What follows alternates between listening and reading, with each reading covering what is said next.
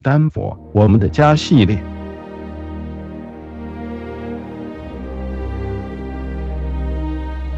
不少人到市中心布朗酒店附近的时候，可能都会看到一座蛮与众不同的停车场。灰白的外墙，由于没有维修，已经斑驳不堪，留下了层层岁月的痕迹。半开窗户上挂着蜡黄破损的玻璃，往里面望去，暗黄的灯光显得那窄小车道异常的阴森和荒凉。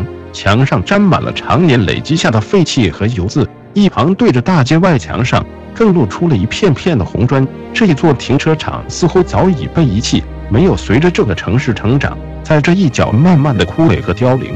从外墙装饰艺术风格的浮雕栏板上可以看得出，它属于另一个年代，就像一个欲言又止的落魄老者，似乎想说出一段不为人所知的故事。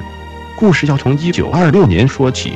那一年是大陆石油公司风光的一年，他们在全美铺有超过五百英里的输油管线，经营六座大型炼油厂，业务跨越十五州，资产突破了八千万美金，而耗资一百万美金天价，在丹佛楼高十二层的企业总部也隆重开幕。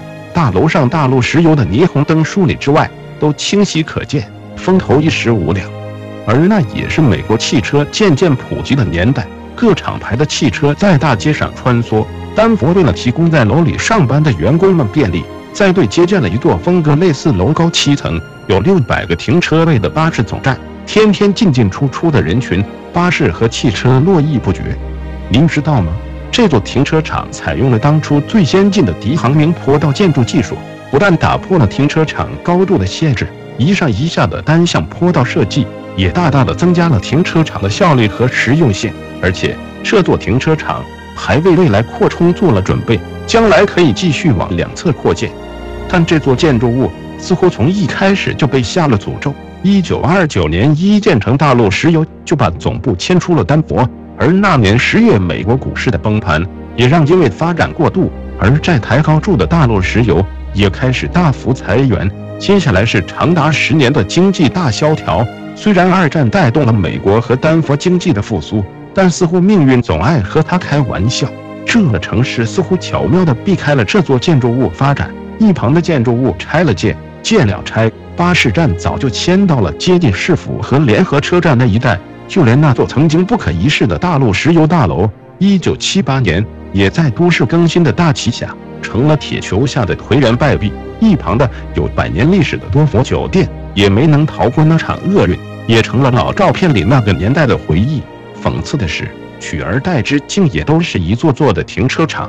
几十年前的那一场经济风暴，改变了这座建筑物的命运。几十年后，八零年代的另一场风暴，响起了都市重建的熄灯号，也让这座建筑物在铁球下幸免于难。直到今日，丹佛还是没有发展到这里。许多曾经建筑物林立的地方，依旧是一片片空荡荡的停车场。但这座停车场已然成为了丹佛最有历史的停车场，也是全美硕果仅存少数仍然在使用早期敌航明技术的大型停车场之一。